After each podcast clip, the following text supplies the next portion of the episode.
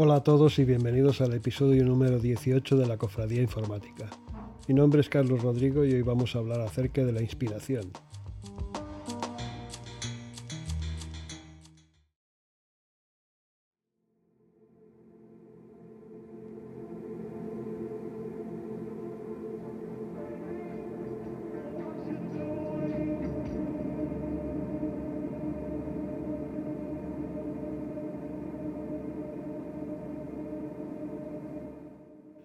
Siguiendo el hilo del capítulo anterior, en el que al final del mismo hice una breve analogía con el mundo de la literatura, en la que un escritor se queda en blanco sin saber qué escribir, hoy voy a abundar un poco más en el tema desde el punto de vista del desarrollador de software.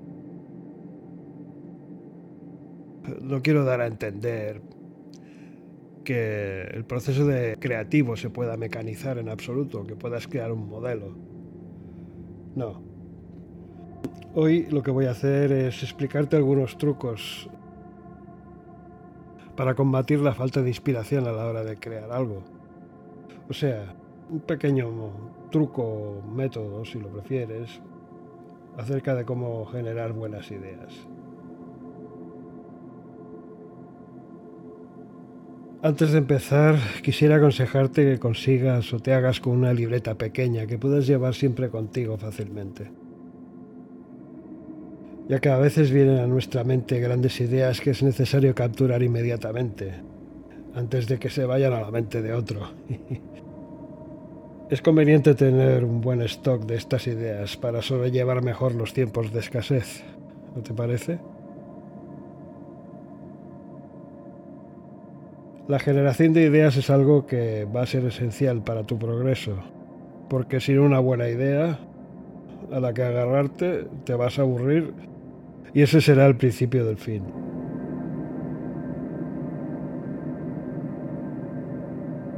Cuando te pones a hacer algo delante del ordenador, probablemente el primer pensamiento que te venga a la cabeza sea, bien, pero parece que todo está inventado.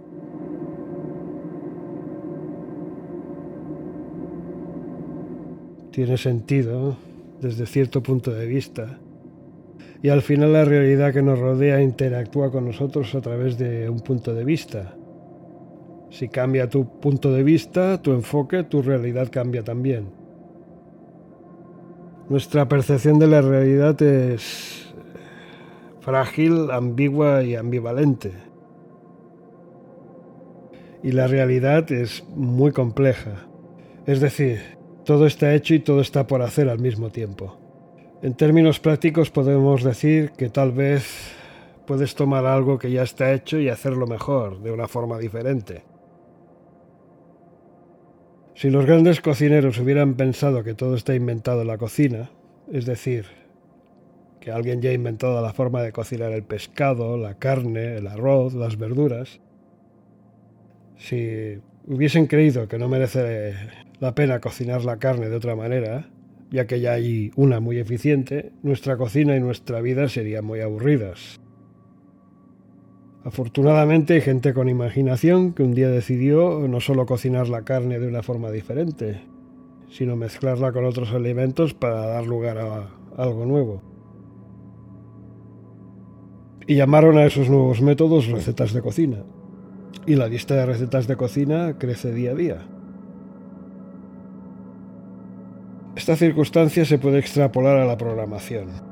Hace muchos años en los albores de Internet recuerdo que había muchos buscadores. En las revistas de informática podías encontrar artículos que comparaban unos motores de búsqueda con otros. Y entonces nació una pequeña compañía que creó un nuevo buscador. Y esta compañía se llamaba Google.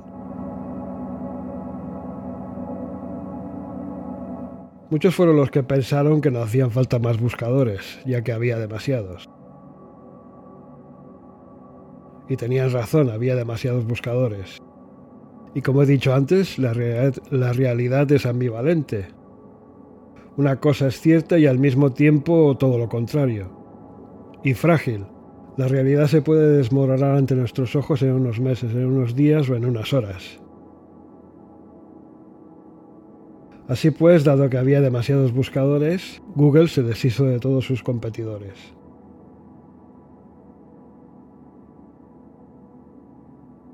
Con esto no te estoy diciendo que tengas que inventar algo como un superbuscador que le haga la competencia a Google. Solo digo que hay siempre eh, mucho por hacer, aunque no lo parezca.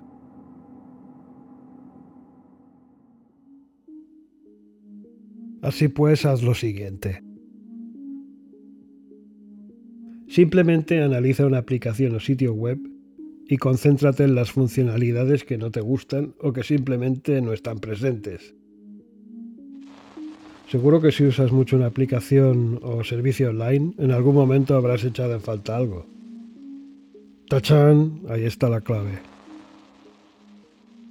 Esto implica que tendrás que aprender a analizar aplicaciones desde el punto de vista funcional y a detectar las tecnologías y recursos asociados a cada una de esas funcionalidades para saber cómo y por dónde empezar, lo cual mantendrá tu mente en movimiento lo que a su vez hará que las ideas vengan a ti tarde o temprano.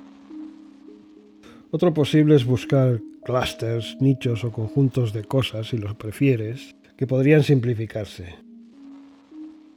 Por ejemplo, conjuntos de aplicaciones que ofreciendo cada una una información diferente podrían consolidarse en, en, una unidad más pequeña. Este nuevo producto podría tener la forma de un panel de control, por ejemplo. Un ejemplo de esto que me viene a la memoria ahora mismo son los típicos agrupadores de seguros de automóvil, que toman datos de distintas compañías para crear una página resumen con todos los datos. Este tipo de operación está siendo más fácil de llevar a cabo cada día, ya que cada vez son más las empresas que ofrecen sus datos a través de las APIs, con lo que resulta bastante trivial capturar los datos.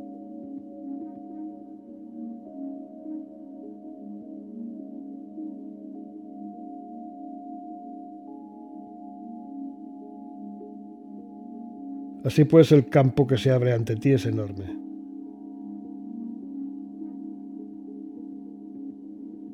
Si eres un principiante absoluto, tal vez puedas empezar por hacer algo que te sea útil. Puedes empezar por ahí. Cuando estés satisfecho, tal vez quieras conseguir que tu invento sea también útil para un grupo de amigos, algo que tal vez puedas conseguir haciendo algunos cambios aquí y allí. O tal vez también podrías crear un servidor de música para tu casa. Esto va a implicar la creación de una aplicación web con la que poder subir música, uh, que incluirá fichas técnicas de artistas y grupos musicales, etcétera, etcétera. Y como servidor puedes usar un Raspberry Pi, que no es muy caro. En resumen, la generación de ideas requiere práctica. Muchas veces tendrás que considerar ideas francamente malas, incluso estúpidas, antes de llegar a la buena. También te vendrá muy bien, por supuesto, cultura de usuario. ¿Y qué quiere decir esto? Bueno, pues que al menos tienes que ser un ávido consumidor de Internet, tienes que haber visitado un montón de páginas web y al menos estar familiarizado con el uso de aplicaciones online. Eso por sí mismo te va a convertir en un experto en experiencia de usuario y usabilidad. Otra cosa que te puede venir muy bien es eh, recabar las opiniones de eh, amigos y familiares al respecto de aplicaciones. Trata de, hablar con gente que también use bastante Internet y de la que puedas eh, aprender cosas acerca de sitios web, aplicaciones y demás.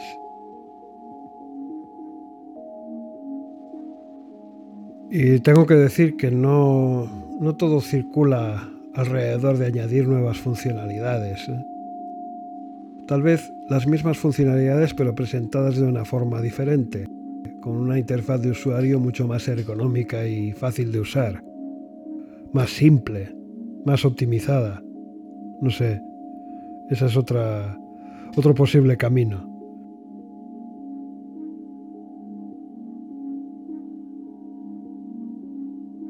Antes he puesto el ejemplo de Google, que es el más facilón y socorrido, pero la realidad es que hay cientos de casos eh, o cientos de ejemplos que podríamos poner, o tal vez miles.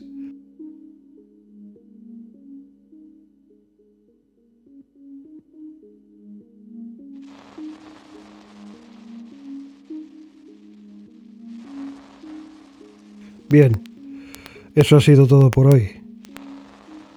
Disfruta de tu café y hasta la vista.